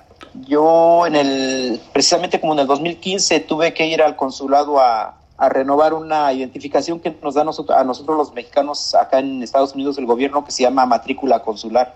Sí. Entonces fui y, y la renové y, y, antes de salir del consulado vi en la ventanilla de asuntos comunitarios y educación estaba un cartel grande que decía estudia la universidad gratis desde cualquier lugar y pues ese era ahora sí que ese fue el gancho perfecto como lo manejaron porque eh, fue lo que me dije yo desde cualquier lugar y gratis y, y pues yo tenía ese sueño siempre de pues, estudiar a la universidad pero pues nunca tenía las condiciones idóneas para hacerlo. Es que nunca hay las condiciones idóneas no tienes que hacerlas. Supongo que tenías que trabajar a la par y, y dormir poco. Cómo fue esa etapa pues bueno ya cuando ya cuando por fin hice todo lo que tuve que hacer para para entrar a la escuela ya cuando como tal ya era estudiante de la institución, este, pues sí, mi forma de estudiar es de que yo, yo soy un, yo soy padre de familia, entonces, pues yo me tenía que encargar de mis hijos de asegurarme que hicieran sus tareas, tú sabes, toda la rutina diaria de una familia, y ya cuando ellos terminaban a, a las nueve y media, diez de la noche con sus cosas, es cuando yo empezaba con lo mío, alrededor de las diez de la noche empezaba con mis actividades, entraba a mi aula y todo, y pues eso era diario, de lunes, o sea, todos los días. ¿De 10 entre a qué 10 hora? de la noche, de 10 a, pues depende qué tanta carga tuviera de actividades, pero normalmente eran a la una o una y media de la mañana. A veces que cuando ya se me estaban llegando las fechas de vencimiento para entregar materia, este, trabajos, pues hay veces que en, en, muchas ocasiones me llegué a quedar ahí nomás dormido en el escritorio. Y después de, de esa hora que te dormías a la una, ¿a qué hora entrabas a tu trabajo? ¿Cómo hacías? Ah, pues bueno, eh, ya descansaba las pocas horas que podía descansar en el transcurso de restaba de la madrugada y al otro día pues la rutina de levantarse acá pronto a las cinco y media, seis de la mañana para irse a trabajar y, y pues esa era mi rutina de todos los días y, y los cinco o seis años que me tomó terminar este pues yo dejé prácticamente muchas cosas de lado como eh, cada ocho días pues ver todo lo que es lo que es el fútbol que es mi pasión pues dejé de ver muchos partidos o sea dejé, yo dejé eh, toda mi vida social por un lado por cuatro o cinco años salir los fines de semana salir a fiestas todo eso porque hay hay ciertas asignaturas que te piden ejercicios o, trabajos para hacer que te consume o sea te consume cinco o seis horas estar investigando viendo libros y todo para poder hacer tus trabajos. Claro y, y qué satisfacción te deja porque creo que lo principal de un estudiante, y lo digo también por experiencia personal porque yo me gusta este tema del estudio, no está relacionada con el dinero exactamente, o sea, no tiene por qué, por qué ser tu motivo principal. Eh, ¿Qué te mueve a ti? No, sí, claro que sí. Fíjate que tocas el tema porque, pues tú te podrás imaginar, yo estando acá en Estados Unidos, eh, ah, no sé si tú sepas, de, de, de mano o de boca de muchos compatriotas que andan por acá, realmente el dinero acá es un poquito más accesible para obtenerlo. Entonces, para mí no era el proyecto de que, oh, me voy a ser licenciado para, para ganar más. No, te digo, fue un, un, proyecto personal de desarrollo personal y ahora ya terminado, eh, lo que yo me vengo dando cuenta es de que a mí me ayudó mucho como a crecer como persona, a, a tener otra apreciación de, de las cosas y a saber interpretar y a manejar situaciones de forma distinta como yo lo hacía antes. Como por ejemplo, algo que pudiéramos, que nos pudieras contar de, de, de, que estás consciente de que a lo mejor si no hubieras hecho esta, este paso, hubieras actuado de otra manera. Ah, ¿cómo te podría decir? A lo mejor ser más pero fíjate, por si yo, mi, la, una de las materias que más me gustaron de toda la carrera y que en sí, en sí como tal no es una, una materia académica que te requiera estudiar o, o hacer fórmulas o esto y lo otro, esa materia a mí me, me abrió mucho el horizonte en, en, cómo, en cómo ver ciertas situaciones de la vida, ciertas este, condiciones, y la materia fue la de desarrollo humano. ¿Por qué? ¿Qué, qué estabas aprendiendo ahí? ¿Qué viste? ¿Por qué te apasionaba? Eh, en, la materia, en la materia de desarrollo humano prácticamente se trata de, de eso, de cómo como humano te desarrolles a, a entender que las personas tienen otras ideologías, otra forma de pensar, otro punto, otra manera de ver las cosas. No precisamente quiere decir que porque no, no piensan igual que tú, no puedes este, interactuar con cierto grupo de personas o ciertas ide ideales que tiene cada quien. Entonces, prácticamente te, te enseña o aprendes a respetar ideologías, a, a respetar situaciones y no necesariamente tiene que estar todo el mundo siempre de acuerdo contigo para que tú estés a gusto con alguien. O sea, digamos como a ser tolerante y a aprender del, de la otredad, ¿no? Sí, y mucha, mucha debes de aprender a tener mucha empatía con las demás personas, como se dice literalmente, ponerte en los zapatos de los demás a veces. Y, y te digo, esa, esa materia a mí me ayudó muchísimo para entender ciertas cosas. Oye, y entonces, en, ¿ahora qué sigue? ¿Y, ¿Y qué pensaba tu familia? Son como dos preguntas en una. Ahorita por el momento lo que sigue pues es tomarme un, tiempo de descanso porque fue muy, muy, muy estresante. De hecho, yo tengo familia allá en México, en San Juan del Río Querétaro, que yo platicaba con mis sobrinas que están en edad de, pues siguen el proceso educativo a la edad que, que les toca. Y, y creo que fue, yo platicaba con ellas y me decían, oye, entonces es más difícil que estarlo haciendo presencial. Y efectivamente, porque teníamos nuestras sesiones con los maestros, videoconferencias o videoclases, y, y, ya después nomás nos daban las asignaciones y la fecha de vencimiento y háganle como puedan. Entonces sí es, es más complicado hacerlo de esta manera que, que, que, ir de forma presencial, porque de forma presencial tienes dudas o algo y más fácil, es más rápido, más viable que te las, el maestro te ayude. Claro. Y, y no estoy diciendo que la universidad no nos apoyaba en eso. Sí, los maestros estaban dispuestos a despejar dudas y todo, pero no tienen un acceso a ellos de forma diaria, porque ellos tienen este tienen ciertos horarios, ¿me entiendes? Oye, y entonces, eh, ¿quieres descansar un, un, tiempo y luego que, que, cuál es el plan? Ay, pues no sé, a estas alturas de la vida, bueno, yo tengo 45 años, este, no, pues para mí sería difícil yo en este momento decidir después de todo lo difícil que pasé para, para culminar la carrera que dijera yo, no, pues quisiera hacer una maestría. Obviamente me gustaría porque a mí siempre me ha ayudado, me ha gustado, perdón, como dices tú, prepararme y estudiar. Pero, híjole, sería complicadísimo porque no, sí me costó bastante, muchísimo esfuerzo poder hacer esto. Entonces, este, pues yo creo que ahorita por por el momento en esa, en esa cuestión no podría decir si quiero seguir estudiando. No, obviamente yo quisiera tener una maestría porque mi hija mayor que vive acá, en, que la traje de México conmigo, ella también se graduó hace dos años de la universidad acá y ahorita está empezando su maestría. Entonces, es como, como, como subconscientemente un reto personal de decir, ah, pues yo igual que mi hija quiero hacer una maestría, pero es, es pues ya es muy complicado. Claro, poco a poco, ¿no? O sea, y, y supongo que... Y estás... aparte que, aparte que la escuela, pues las, las, las maestrías que está ofreciendo ahorita no me llaman mucho la atención, parece que nada más hay dos o tres opciones y no me llaman mucho la atención. Ah, ok, las de larga distancia, ¿no? Para poderlas hacer. Sí. ¿Tu maestría es específicamente en administración de empresas?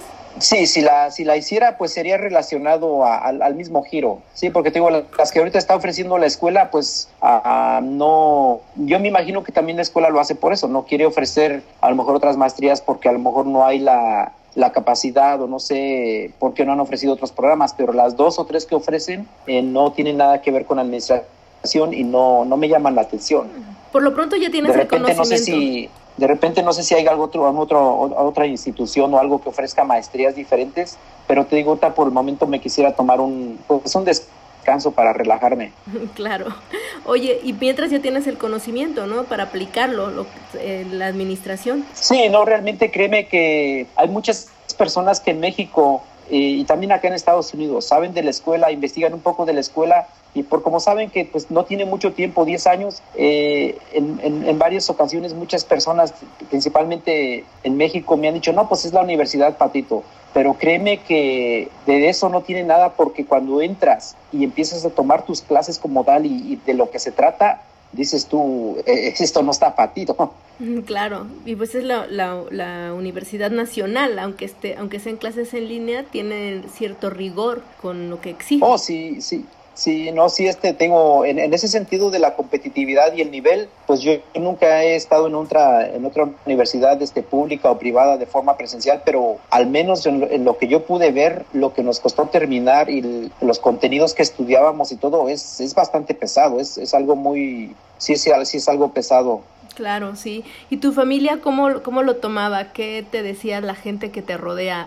Eh, no, pues la gente que me rodea este, bueno, toda mi familia en México, desde el principio que empecé esto, ellos con todo me estaban apoyando, no, pues échale ganas, síguele, porque ellos sabían que yo siempre quise tener una carrera. Este, acá en Estados Unidos, pues mi esposa y mis hijos son las personas que yo tengo de forma más inmediata, y no, pues mi esposa siempre me decía, no, pues tú sigue echando, este, nomás que ella, pues terminó pagando los platos rotos porque como yo no tengo mucho espacio en mi casa, eh, yo tuve que habilitar mi, lugar de estudio en mi recámara, puse un escritorio. Entonces, como te digo, yo mis horas de estudiar eran en la noche. Cuando ya todo está apagado y silencio, yo tenía que prender mi computadora y estar con el teclado tecleando por dos, tres horas. Y cuando ya todo está silencio, el teclado se oye bien fuerte. Y, pues mi, pues mi esposa a diario tenía que estar batallando con eso porque ella quería descansar y pues yo con el teclado y, la pantalla prendida. Así es. Y yo creo que hasta se acostumbró, ¿no? Ella ya, ya, lo sintió como un ruido ahí, como le dicen, un ruido blanco. Sí, no, sí, este, sí fue un, un poquito, este, pues una situación llena de varios contrastes, pero pues digo, es muy, es muy satisfactorio. Yo, yo este, a final de cuentas lo logré hacer y todo, y es una, una, una, una gratificación personal muy, muy, muy buena.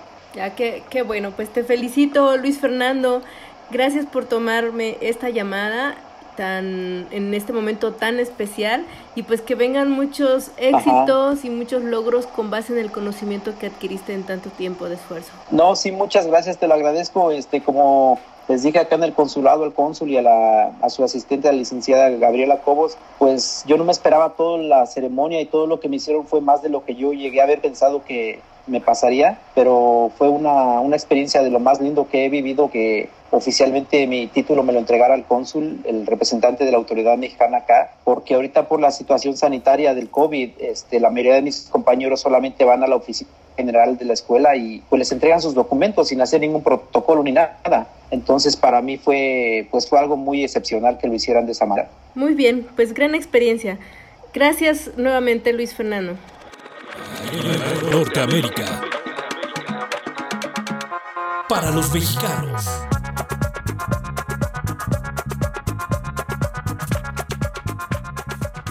Pues tal y como escuchamos de Luis Fernando, pues lo tiene clarísimo él que estudiar no quiere decir o no es sinónimo de que se aspira a tener los grandes millones, estudia de alguna manera para ser mejor persona, como él lo dice textualmente, pero pues si él que estudió administración de empresas, que ya tiene un trabajo y se lo está pensando, pues aquí nos lleva a otro tema muy interesante que siempre es un debate durísimo, los que hacemos comunicación lo sabemos muy bien, pues hizo em, vivir de arte y de periodismo y pues todas estas carreras es complicado y encima pues la presión de la familia que no de alguna manera como que me dio duda, como que dice lo impulso, está padre, pero pero ¿qué te dijeron a ti, Rodrigo? Pues a mí me decían pues que me iba a morir de hambre.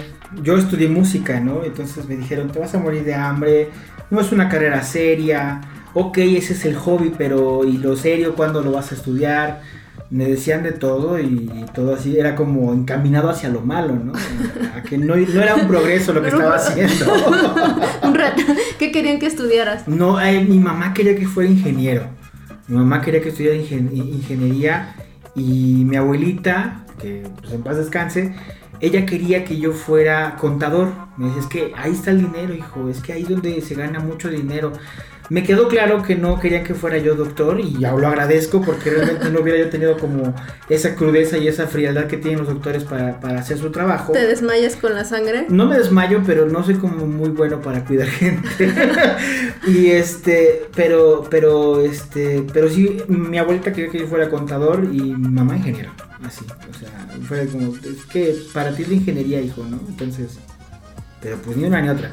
Ni una ni otra porque a final de cuentas, pues yo era más como te digo, más el lado artístico, más el lado eh, emocional, era mucho de, desde pequeño yo escribía, desde pequeño hacía como más cosillas y no, no sé, no, no había... No había un, un gancho emocional con eso. Un gancho, exactamente, Y ahora la música, ¿cómo, ¿cómo te sientes? Y además eh, haciendo productor de radio. Pues fíjate que ya de este lado, mi mamá también se quejó mucho tiempo. porque cuando yo hice el. Eh, cuando yo empecé a trabajar en la radio, era de, mira mamá, ya estoy trabajando. Para mí era pues otro sueño porque era una de las cosas que me gustaba hacer. Y mamá era así como de, sí, hijo, pero ¿y qué vas a hacer? ¿Y qué vas a trabajar? Es que de la radio no se come tampoco. Es que, o sea, la felicidad no es para comer. era súper complicadísimo. Pero mira, eh, has mezclado excelentemente ahora la producción porque pues todos los conocimientos de música, todo lo que escuchan de música, de cortinillas son mucho idea de, de Rodrigo eh, y pues la verdad es que está bastante divertida, a mí me ha gustado. Ya le dije que le dé rienda suelta cuando crea que es conveniente soltar la música. Eh, sí, pues ahí lo, lo haré. Supe combinar muy bien mis dos, las dos carreras. Supe combinarlas muy bien y y me fui metiendo y inmiscuyendo un poquito más en cada uno de los temas, ¿no? Pero pues imagínate si ah, estando en tu país es complicado vivir del arte y de, y de los sueños y de, y de la comunicación, imagínate si estás como migrante en otro país y tienes esa pasión, esa inquietud.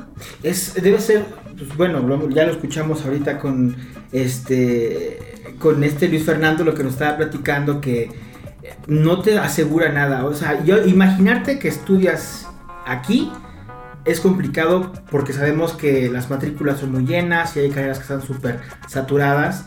Ahora imagínate en el extranjero, ¿no? Donde no conoces a veces a nadie, donde no tienes como esa confianza y, una de las barreras más importantes sabemos es el idioma. Y ahora, eh, eh, eh, con ese contexto, trabajar de algo que tú sueñas, como lo es el arte, Qué complicado. Sí, y bueno, nosotros hemos querido ir a preguntarles a tres escuchas eh, muy queridos del programa desde eh, como escuchas de Radio Mojarra y ahora también como parte de este de, este esta audiencia nos van a contar de viva voz cómo lo sienten, cómo cómo han vivido ese reto de vivir de su pasión y al mismo tiempo tener que ganarse la vida y hacerse a sí mismo.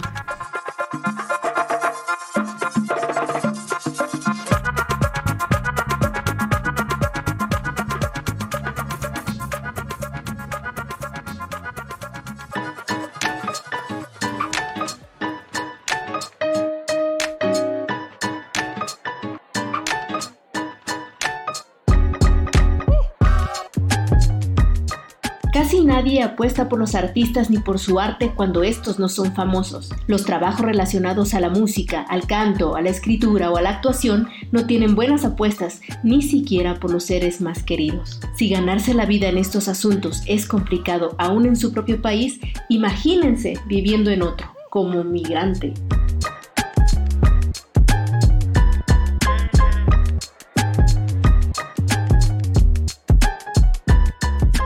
En Norteamérica para los mexicanos entrevistamos a una cantante, a un sonidero y un actor que como payaso apuesta su propio arte por la mera satisfacción, porque ninguno de ellos ha podido dejar sus empleos. Rigoberto Zavala, mejor conocido como el payaso Rigolín, se lanzó al ruedo de la risa hace seis años consciente de que tendría que seguir trabajando la construcción con el aluminio y el vidrio.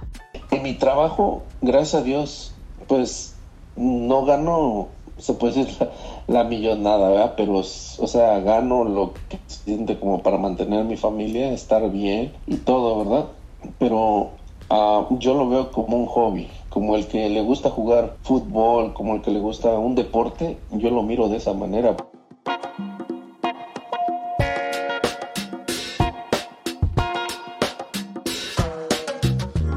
Aunque en Estados Unidos cada día hay más expresiones de arte para exponer las diversas problemáticas y necesidades de los migrantes, en el día a día no es fácil sobrevivir. Y no solo porque hay que buscar espacios donde expresarse, sino por otras dificultades, como nos cuenta Nancy Sanabria, mejor conocida como la voz ranchera de Atlanta. Es bastante complicado porque yo he tenido muchas malas experiencias, Gardenia. Cuando tú vas empezando, em, eh, tienes que tocar muchas puertas, tienes que dar tu trabajo gratis. Eh, obviamente yo no soy una cantante profesional y pues uno sufre de todo tipo de comentarios, ¿no? Hay que tener la sangre fría para soportar todo tipo de comentarios y es muy difícil porque no tienes muchas oportunidades. Tienes que empezar a, hacer tú tu propia cartera de clientes. Yo tengo mi trabajo eh, fijo y porque tampoco nada es seguro. Hay tiempos bajos. Si llueve, por ejemplo, em, a la gente cuando se empieza a locar que una recesión y todo eso, la gente no gasta. Claro. Entonces uno siempre tiene que tener como algo extra para, para estos tiempos. O si me enfermo, por ejemplo, eh, si me enfermo de la garganta con el tiempo de clima o lo que sea, pues no puedo trabajar aunque yo quiera.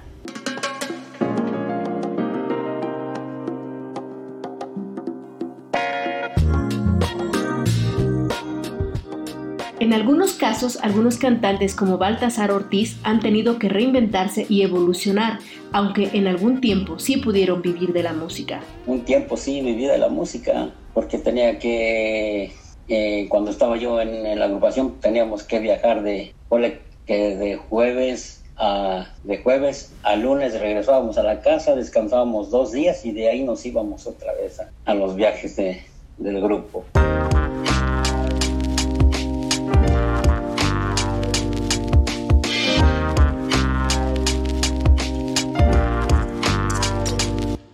Cuando el hijo de Baltasar Ortiz también emigró a Estados Unidos, fundaron Sonido Melao en Haines City, Florida.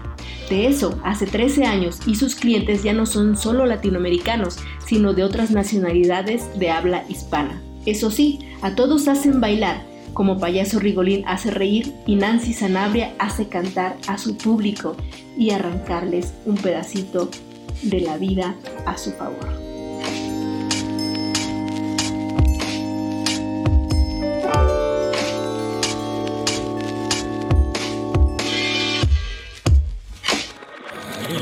Norteamérica.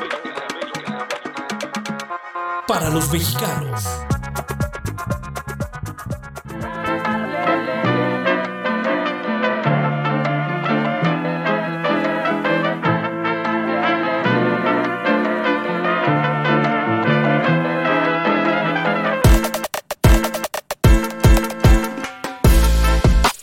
Oye, Gardenia, y aquí entre nos, yo ya sabes que me encanta el chisme, por eso somos periodistas. Eh, este, yo he escuchado que lanzaste un reto. Cuéntame qué has hecho, porque seguramente ya no, o sea, yo no he visto con mis ojos verte bailar, ni he visto cómo estás, este, no, no, te he visto activa realmente bailando. Cuéntame cómo va eso del reto. O sea, ¿crees que soy más lengua que cuerpo? Pues no lo sé, no lo sé, no lo sé. Pues no, sí, sigue el compromiso, Rodrigo. Solamente que pues bueno, es lento. Habíamos quedado que la semana pasada era para inscribirse en la academia.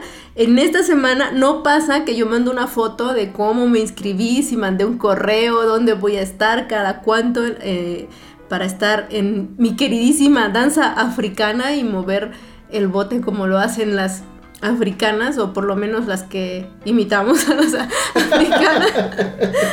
Debe ser muy interesante, debe Me, me gusta porque el tambor siempre dicen que está conectado ese, ese sonido con el corazón y que, y que te hace latir, te, te transporta, te lleva a otros a otras sensaciones que no comúnmente tienes y yo quiero experimentarlo permanentemente mientras bailo. O sea, hace Sí. como una posesión. Fíjate que en la música se le llama beats por minuto y es precisamente los golpes que va a dar como el tempo del el patrón rítmico, en este caso los tambores, y uno lo puede ajustar al tempo en el que late el corazón.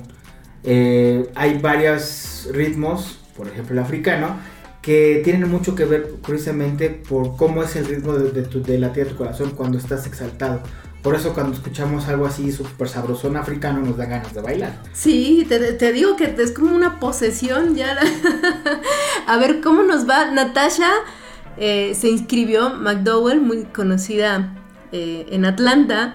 Ella nos va a sorprender porque ya se inscribió. Ella nos lleva unas semanitas adelante. Está en el folclórico mexicano. Tenemos a, a Luna Azul, también seguidora en redes. Ella, ella se comprometió a echar un son cubano. Teresa Ibáñez, también folclórico, y Manuel Rojas zapateado, o sea, el ritmo mexicano, pues claro, es nuestro ritmo y, y hay mucha oportunidad ahí, pues se han apuntado todos estos cuatro, Natasha, Luna, Teresa y Manuel, bueno, excepto, excep- excepto Luna que va por el son cubano, los otros todos van por el folclórico mexicano, igual que Ángela Flores. Y Manuel también zapateado, no ha especificado cuál zapateado, pero de todos ellos esperamos su, su foto de inscripción o no, nada más lengua que cuerpo. Guadalupe Acosta, querida, va a darnos un baile sorpresa. Y Martín Fuentes, eh, que nuestro querido Martín, que además de lanzarse a correr, eh, va a tener también su, su baile colombiano, se va a ir a Colombia y nos tiene grandes noticias. Su playera va a correr por tercera vez. Tú, ¿cómo- ¿Qué te parece, Rodrigo? Me parece impresionante y me parece que es un gran reto, a pesar de que, de que acabas de lanzar este reto de irse a correr nuevamente ahora a Colombia. Me parece impresionante y es de aplaudir y la verdad que mil felicitaciones y muchísima suerte que, le toque. Vas a ganar, Martín, estamos segurísimos. Te mandamos un abrazote hasta allá, solidario. Y pues bueno, eh, así están las cosas con el reto.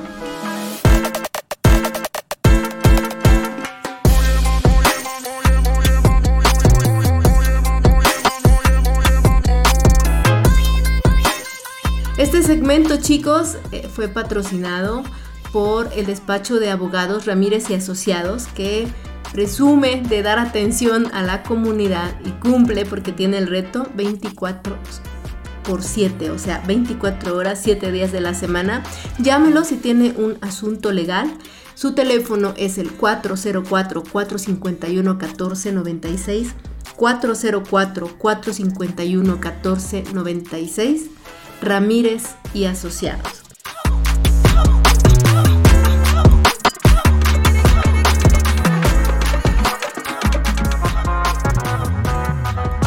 Y pues bueno, gracias por los buenos deseos, gracias por el trabajo de este equipo, de nuestro productor, como ya saben, Rodrigo Aguilar, pero también nuestro chico de redes, David Salgado y Carlos Lizárraga en soporte web. Natasha, gracias por ese apoyo, por, esa, por compartir nuestra información. Saludos para Enrique Hernández García, para Jacinto Barrera, para nuestro Luis García, Luis Enrique García, que anda de novio por allá en Oaxaca mientras pasea, eh, para Gerardo Cruz Vega, para José Cabrera, Ángel Flores, Luis Andrés, Juan Rendón, Julio Pepa, Bertín Zúñiga, nuestro querido Bertín, gracias por los, por, los banners, igual que para Jaime Zamora, y también gracias por la participación y los banners de Julio A. Peña, alias Lord Meme. Chicos, gracias por estar atentos a este programa. Los esperamos en el próximo capítulo, en la primerísima temporada después de los pilotos. Y pues no duden en escribirnos nuestras redes sociales Norteamérica MX en Facebook, en Twitter, en Instagram y también en YouTube. Hasta la vista. Norteamérica. Para los mexicanos.